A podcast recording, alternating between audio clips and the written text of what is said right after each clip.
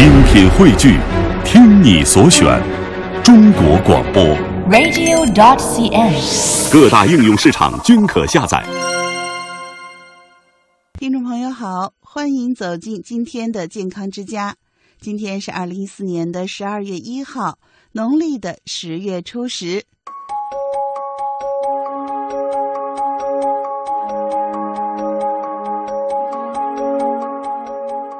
在今天的节目当中，西子要和您说说冬季养生艾灸的好处。中医学认为，艾灸可以疏通经络、调和营卫，达到预防早衰、防治疾病的目的。艾灸可以调整人体的阳气，属于温补。那么在秋冬季节是比较适合通过艾灸来达到养生保健的目的的。在您使用艾灸之前呢，可以先到正规医院辨清体质，以了解是否适合，并且听一听医生的建议，选择适合的艾灸部位，而不是盲目的在家里自己艾灸。艾灸呢，因为对穴位的要求不是特别准确，所以呢，我们只要把那一片灸热，那就可以起到很好的保健作用了。因此呢，比较适合在家庭中来自己灸。但是呢，西子觉得呀，在您自己灸之前，还是要到正规的医院找一个中医大夫，听听医生的建议，您是否适合，并且适合灸哪些穴位。而不是自己在家里盲目的艾灸。艾灸保健适合虚寒的人群，比如同样的是灸足三里，对于寒性的胃痛就有很好的疗效，而对于热性的胃痛呢，可能就适合用针来进行治疗。体质虚寒一般表现为面色黄白、手脚发凉、大便稀软、怕风怕冷等等。那身体阴虚火旺、湿热重的人群就不适合使用艾灸了，尤其是高血压的患者要谨慎的使用艾灸。其实现在呢，我们老年朋友自己在家里做艾灸已经非常普遍了，但是啊，艾灸要掌握好它的度，以感觉舒服为好。如果艾灸之后感觉没有好转，或是心烦易躁，则需要停一段时间。因为每个人的身体状况不同，有些老年朋友艾灸呢，可能会有一些正常的排病反应，比如说上火呀、大便干燥呀，甚至呢，会可能有睡眠不安的情况。那我想我们老年朋友呢，要仔细观察自己的身体状况，或者停一段再灸来试一试。艾灸的时候呢，注意不要受凉，也不要在密闭的空间内长期的艾灸。有的人啊，烟熏多了也会有不舒服的情况。长期封闭式的艾灸对呼吸道也会有不良的影响。另外呢，在艾灸的时候啊，掌握时间也非常的重要。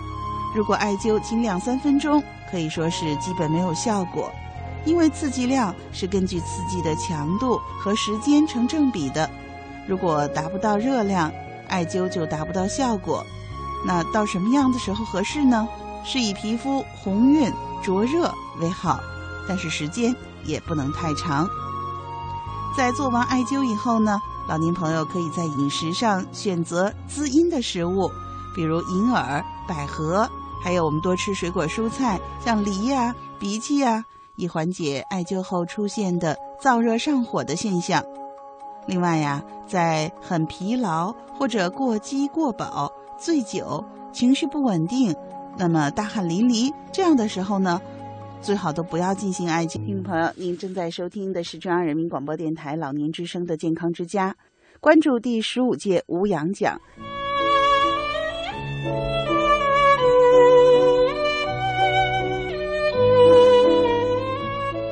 他们关注疾病，他们关注健康，他们关注身体，他们关注生命。那我们伟大的医学家薛平老师，还有我们这个保罗杨森先生。一九九四年，德高望重的吴阶平院士和保罗杨森博士共同创立了以他们的名字命名的医学药学奖。无氧奖见证了各位获奖人在医药学道路上不懈努力，不断攀登，取得了丰硕的。主要就是为了激励我们中国的年轻的中青年吧，中青年的这个医药跟医药工作者、医药卫生工作者，所以它的影响是非非常大。健康之家关注第十五届吴阶平保罗杨森医学药学奖。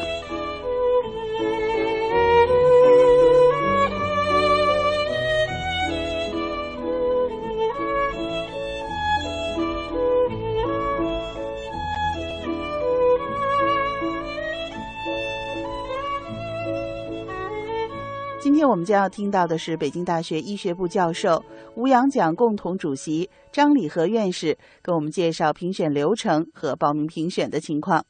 吴洋奖十分重视严格的评审程序和标准。下面我们有请吴洋奖共同主席张礼和院士介绍吴洋奖的评审程序和今年的有关情况。有请张院士。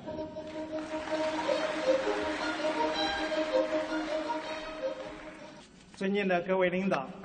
女士们、先生们、朋友们，上午好！首先，向第十五届吴洋奖获奖人表示热烈的祝贺。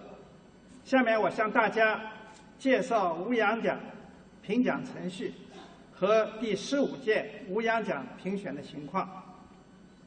第十五届吴洋奖报名工作是通过吴洋奖的网站、医药卫生专业媒体和专业学会协。学会协会共同来公布，同时向全国八百余家医药卫生机构、学会协会都邮寄了报名通知。吴洋奖的申请不限专业，报名采用网上报名和专家推荐两种方式。除个人网上申报以外，吴洋奖秘书处还想具备推荐资格的专家。发送邀请函，请其推荐优秀的中青年医药卫生工作者参选。在收到申请和被推选人相关资料以后，吴洋奖秘书处根据吴洋奖的章程规定，对申请人和被推荐人的参选资格进行确认，并且按照专业领域。进行分组组织初评，初评的时候，每组均有相应专业领域的专家委员会委员担任牵头专家，按照吴洋奖章程规定的条件和标准，差额评选获奖候选人，提交吴洋奖专家委员会终审。专家委员会在听取了各个初审小组。牵头专家的汇报以后，对相关资料进行严格的审查，以无记评、无记名投票的方式确定获奖人。第十五届吴洋奖经过上述科学公正的评审，产生出基础医学领域获奖人两名，临床医学领域获奖人六名，药学领域获奖人两名。公共卫生领域获奖人两名，一共十二名获奖人。评审结果从二零一四年十月十一日到十一月十一日，在吴洋奖网站公示，征求医药卫生界和公众的意见。公示期间未收到任何意见和投诉，所以吴洋奖专家委员会确认该十二名。医药卫生工作者为第十五届吴洋奖获奖人。同时，第十五届吴洋奖根据专家委员会共同主席的提名，并经过专家委员会讨论通过，评选出一名特殊贡献奖。以后我们将揭晓。第十六届吴洋奖将于二零一五年一月一号开始接受申请。希望广大医药卫生工作者积极支持参与参与。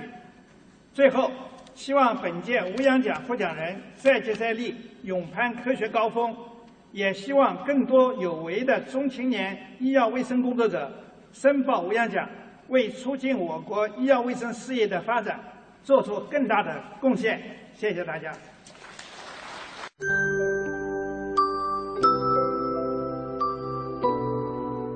人勤病就懒，人懒病就勤。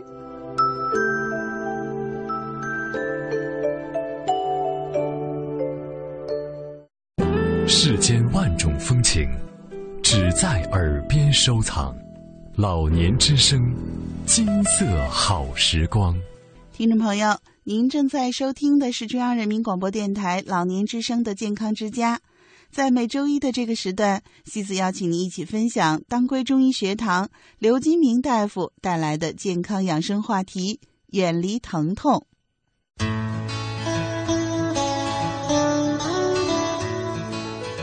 这么多年，其实我一直在从事这个脊椎及脊椎相关疾病疼痛的这些诊断治疗。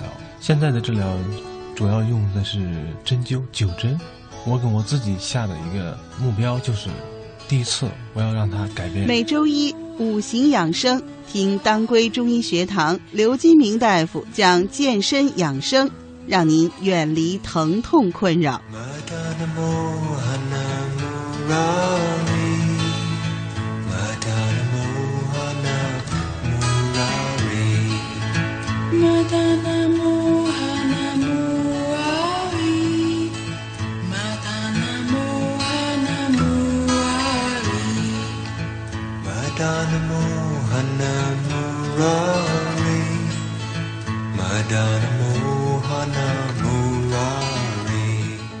最近吧，网上在争论就是运动的时间。我们好像传统的说就是早上运动比较好。西医的观点是认为早上不适合运动，因为他们统计说认为这个心脑血管疾病的高发期就是在早上和上午，甚至呢好像是说有一个数字说是九点到十一点是人体的那个心脑血管发病率的最高的高发区，所以这个时间呢是不适合运动的。但是我们中医呢最近又在说说晚上运动是伤阴的，就是说晚上运动对身体反而有害，好像也有一个帖子。这个绘声绘色的说是一个武术家心脏不好，是因为他每天晚上练武。可能很多老年朋友退休以后，他是把运动当职业的，那每天花大量的时间在这个健身上。那如果真的是健身的时间不对，反而有损伤的话，那岂不是太糟糕了？嗯，所以就是，对，听听刘大夫的观点。这个运动啊，其实呃，西方西方的这个科学。他在做这种非常精确的这种统计，这种数字，然后呢，他会从中找出一些规律。那咱们中医呢，是几千年来，那他有有自己的，这是一个经验医学。中医呢，它就是说，它有自己的诊断、预防、治疗体系，所以这是一步一步的经验过来的。那么根据这个子午流注呢，根据这个时辰呢。它确实呢，对人体呢，它某一个器官它有一个活跃期，它有一个活动期。那么在运动的时候呢，你比如说，不管是早起还是晚上，这个都要因人而异，这个是灵活的。它如果这个人身强力壮，他的运动量可以稍微大一点。如果一个老年人，如身体并且身体状况不太好的话，那么他的运动量一定要适合。不能让自己太累，不能让自己出现那种很疲劳的感觉，特别是晚上。晚上如果运动量过多的话，那么你的身体的这种器官呢，它都在都在加速它的血液循环，对于你的入睡呢，它会产生一个影响，这时候也不利于这个入睡。所以这个运动的量一定要掌握好，这个量一定要运动到多少，这个一定是灵活的，每个人因每个人。因人而异。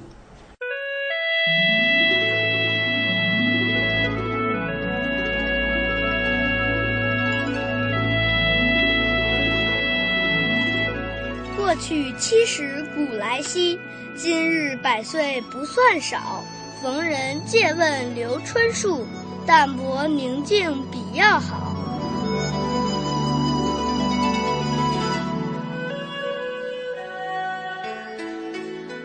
在时间的隧道里穿行，优雅依旧。老年之声，金色好时光。因为其实我理解这个为什么西方医学认为早上不适宜运动，可能因为本身西方人的运动和中国人的运动就不一样。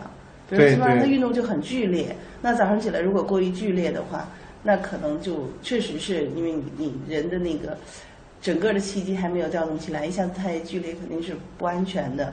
但是我觉得我们中国人的早上的运动一般是打打太极拳呀，做一做吐纳呀舒展啊，其实应该就不存在这个问题。对对对，这个嗯一般是不存在的。嗯你像那种剧烈的运动，咱们老百姓一般也不会去做那些很剧烈的运动，除非他是有一个目的的，他一个循序渐进的。嗯比如说，前一段时间咱们经常就是所熟知的那个暴走妈妈，嗯她是为了让自己的脂肪肝呢，让自己的这个燃烧自己的脂肪，嗯去给自己的小孩去进行肝移植，所以他就用了很大量的这种运动。那么他的身体本身呢就没有其他的问题，那么对于他来说，这种运动一点一点的加强的话，应该是可以的。但是这种这种运动的量也是它也是比较大的。嗯如果是对于养生来说，这种运动量是肯定是已经超标了。嗯对于他自己的有有这样目的的运动来说，嗯那个是还是可以接受的。那如果从养生这个角度说，那我们推荐收音机前的爷爷奶奶啊、爸爸妈妈，他们每天要做多大的运动，或者多长时间的运动？你比如说早起的运动，咱们就是一般可以空腹先活动一下，适当的热身。嗯就我还是建议拉伸一下咱们的筋筋，嗯进行一个拉筋的一个运动，一个热身的运动。嗯然后可以在小区里边，然后找一个空气比较好的地方，然后进行一些就是慢慢的运动啊，打打太极拳啊，嗯慢走啊，然后进行一些器械的操作。然后这种大量的运动呢，不太适合，嗯因为那时候还是一个空腹的状态。嗯这时候稍微运动一会儿了，可以回家进行一个，就是说你吃饭的时候呢，它可以让你这个也是很平稳的一个状态，让你的一个消化产生一个平衡的一个消化，嗯，这样。然后运动的量一定要掌握好。实际上就是我们中国人的运动本来就不提倡运动量过大，是吧？嗯，对，因为今天还有一个一个老年人，他跟我说，他说以前那些祖辈们经常说，我小时候，我年轻时候，我掏力，我那个用用用劲儿，就是用过用过头了，身上一身的病。嗯所以这种很剧烈的运动，长时间的运动呢，真的是对人体会产生一个影响。嗯。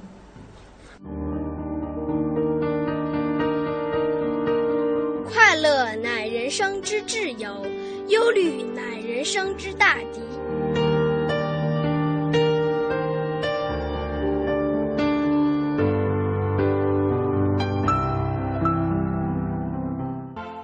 然后再一个，现在运动的这个时间啊，因为现在的空气啊，就是咱们这些大城市啊，包括很多的一些全国范围内的这种雾霾天气都比较厉害，所以一定要避开。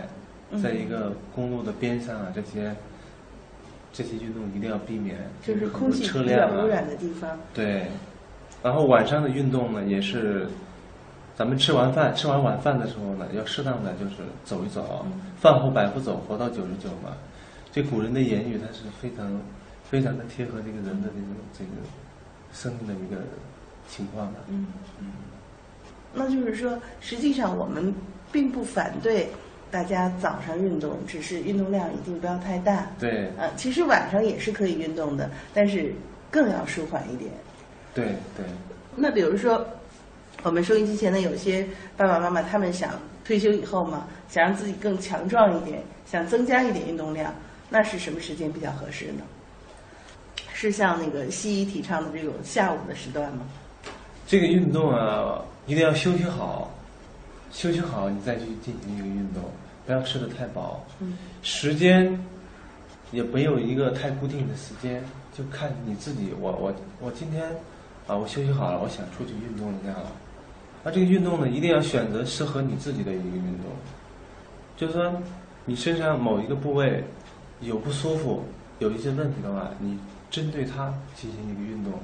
这个运动的量呢，就是你你掌握好了，你运动的时间不需要太久，就是说你运动一下，就是只要是到位，只要是适合你这这样一些个运动，那么你的运动目的、你的健身的这种愿望就达到了。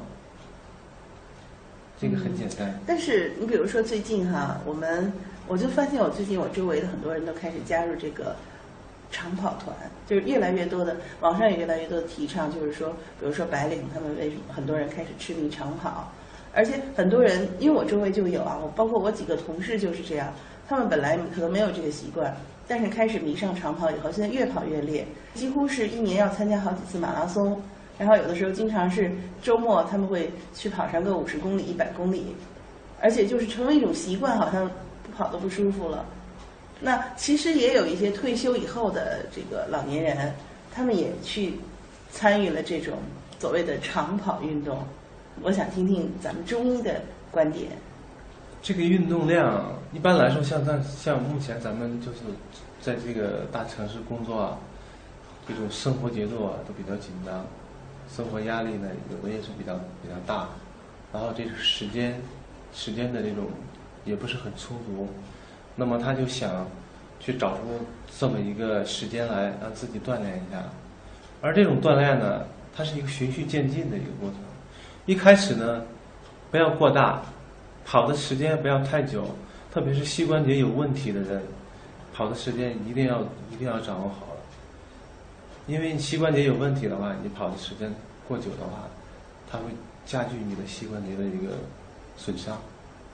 所以这个量，这个量它没有说一个，就是说对每一个人它都是一个标准，这个标准一定是个体的，一定是因人而异的一个标准。所以咱们平时想在就是想参加长跑的之前，想参加一个剧烈的运动之前，咱们还是最好要活动。先让自己进行一些短跑，嗯，这样这样的话，把自己的这个身体热身热身几次以后，咱们再参加这个长跑。有很多人参加长跑的话，真的他会出现一些身体上的一些个意外，嗯，一些意外的情况会比较多。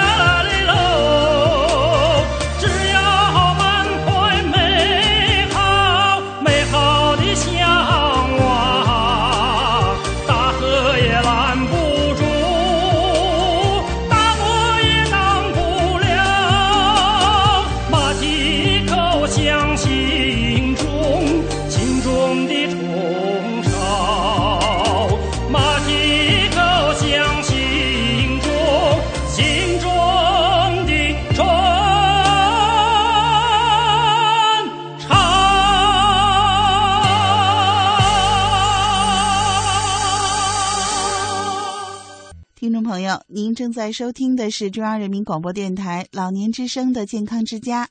接下来，一起回到我们今天的固定栏目，一起走进养生经典《黄帝内经》。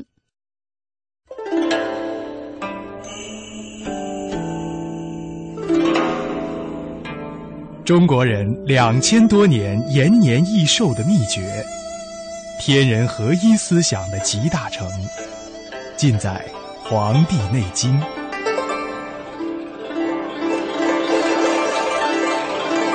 老年之声养生经典，张希伴您读医学典籍《黄帝内经》。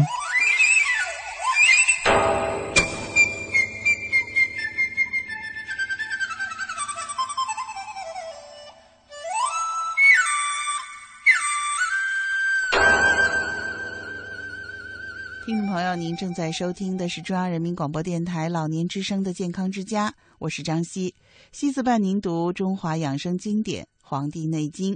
今天我们一起分享的是《素问》第四十七章《奇病论》的第三个小部分。首先，一起来分享原文。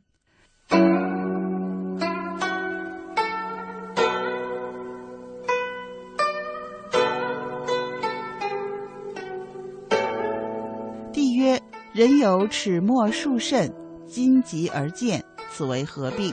岐伯曰：此所谓枕筋，是人腹必急，白色黑色见，则病甚。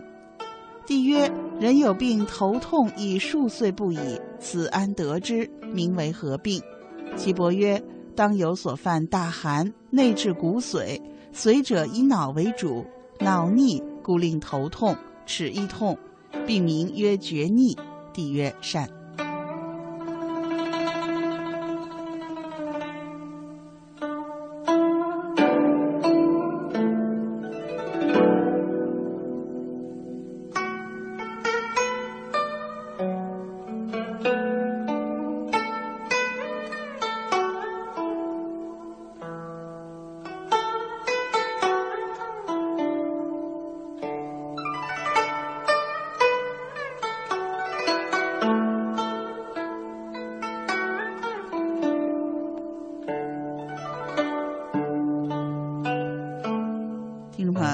收听的是中央人民广播电台老年之声的健康之家，我是张希，希子伴您读中华养生经典《黄帝内经》。今天我们一起分享的是《素问》第四十七章《奇病论》的第三个小部分。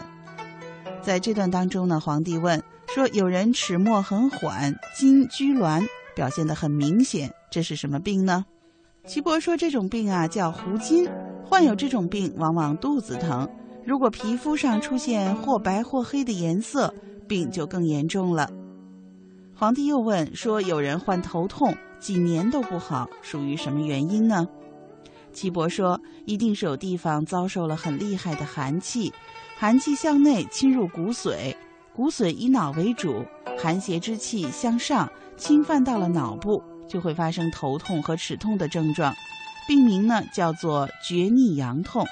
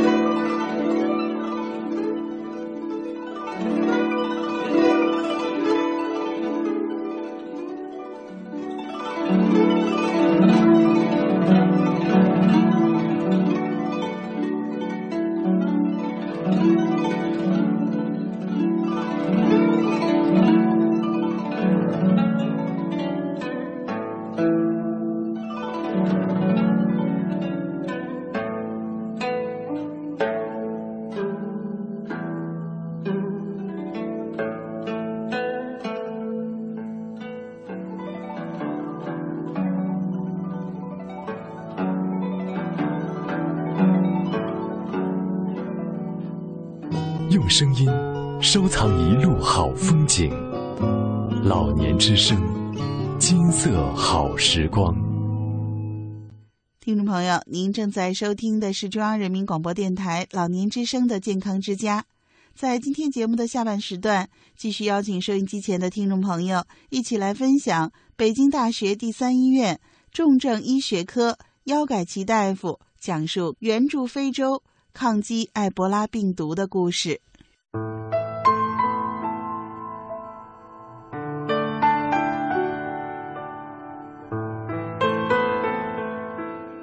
危急时刻，他冲锋在前，把自己的安危放在脑后。生死关头，他准确决断，在与死神的搏斗中挽救无数生命。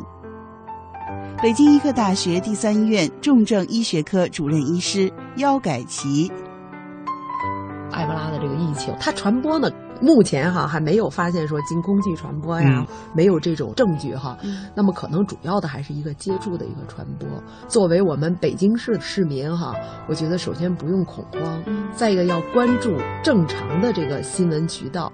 哪有一例？因为从政府、从医疗部门已经做了特别充足的准备了。真要是有这么一例到了这儿的话，到咱们国家很快就能够给它扑灭的。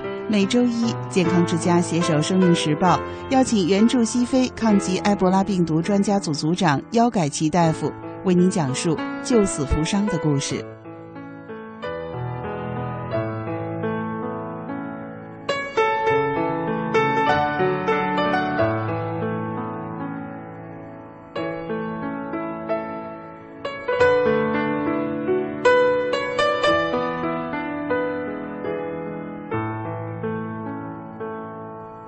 因为我们驻扎在中级友好医院嘛，那中级友好医院呢，跟他的院长啊，还有他的急诊的主任，还有就是各科的大夫去交流。这个中级友好医院它是一个什么医院呢？就是我们当时我不知道你们知道吗？就是治疗第一个哎科纳克里，它是几内亚的首都叫科纳克里，他第一个这个呃埃博拉病人就是在他们医院，这一个病人给伤了死了六个，嗯，医生因为刚开始大家都没有防范，是吧？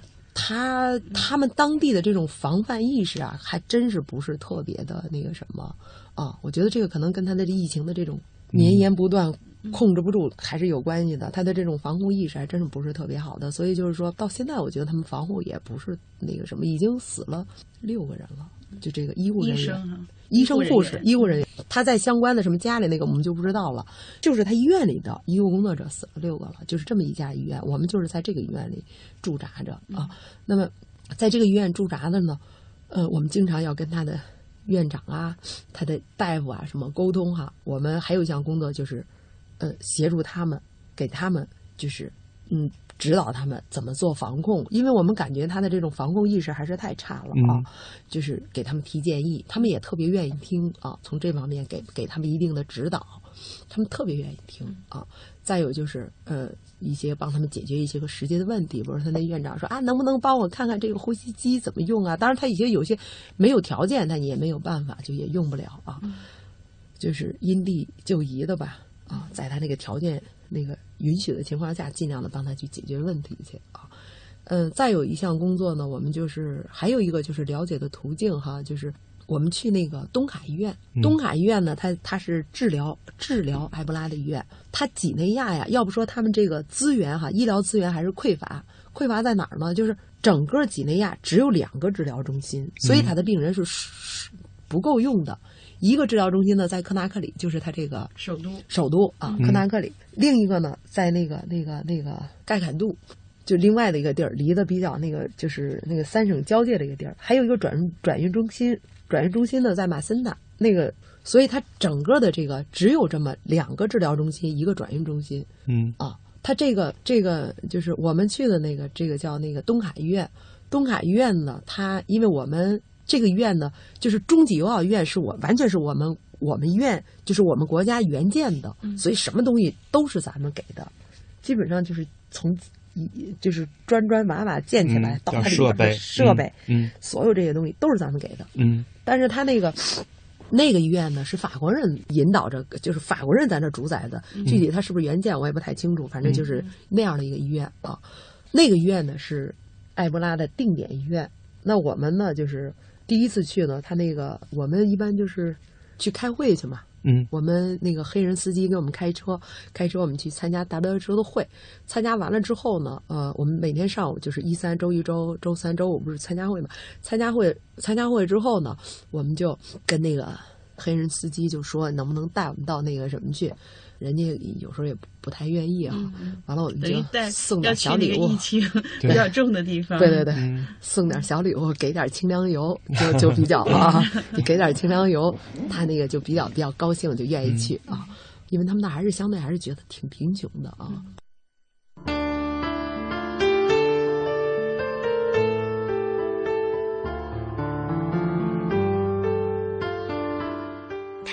是个宝，晒晒身体好。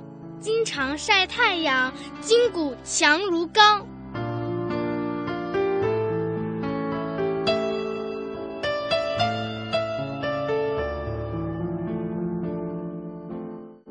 用声音收藏一路好风景，老年之声，金色好时光。那个丽丽看我发的 那个微信里边那个那个街道上都嗯挺卫生啊，什么都特别差。到处都是垃圾。对嗯我们到了那儿之后呢，他就第一次去，他那个门卫看我们有那种拍照的意那个动作，就不让我们进。完了，我们再有一次，我们就又去，去了之后呢，那个我手机里都有那些照片啊，就是他就我们就去进去看了，看了他是那样子，他那个真正治疗的这个地方哈、他没有在那个就是在医院的一片空地上嗯。搭的那种帐篷，帐篷啊。是户外的。对，嗯。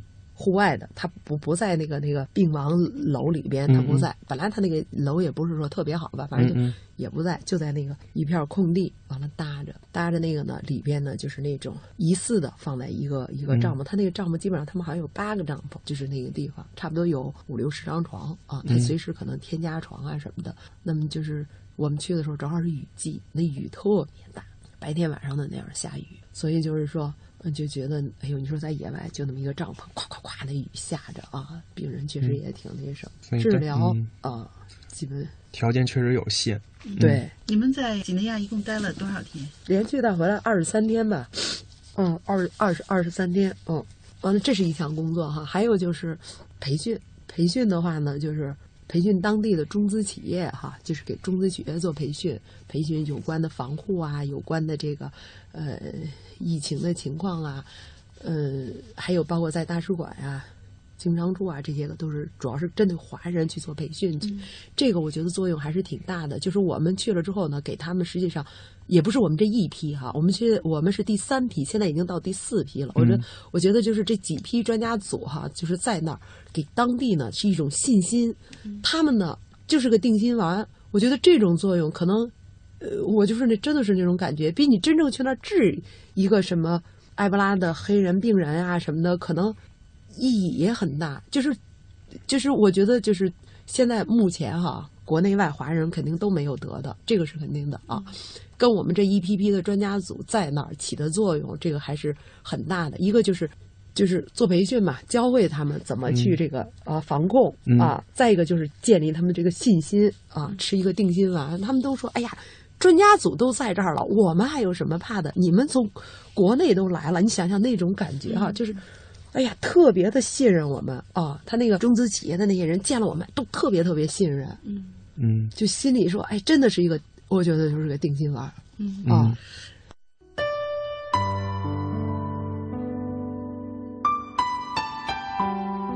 食不过饱，衣不过暖。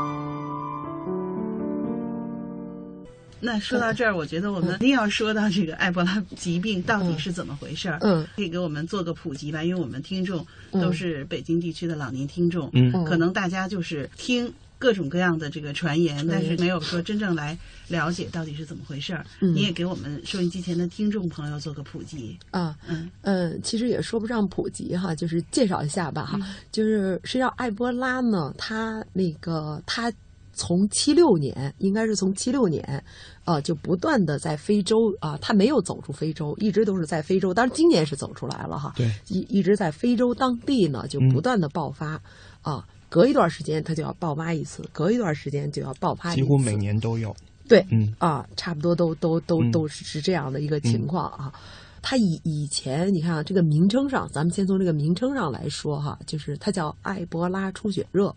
但是这一次呢，因为就是说爆发的是历史上最严重的一次，那么就是 WHO 呢也有一个建议，建议呢就是把这个埃博拉出血热更名为埃博拉。病毒病啊，嗯因为他觉得这个出血热呢不能涵盖它所有的这些个症状表现体征啊，所以还是说是有这样的一个建议。首先说这个啊，再一个呢就是说，呃呃，每年都有爆发，呃，其实应该分析分析它为什为为为为什么这次控制不住哈？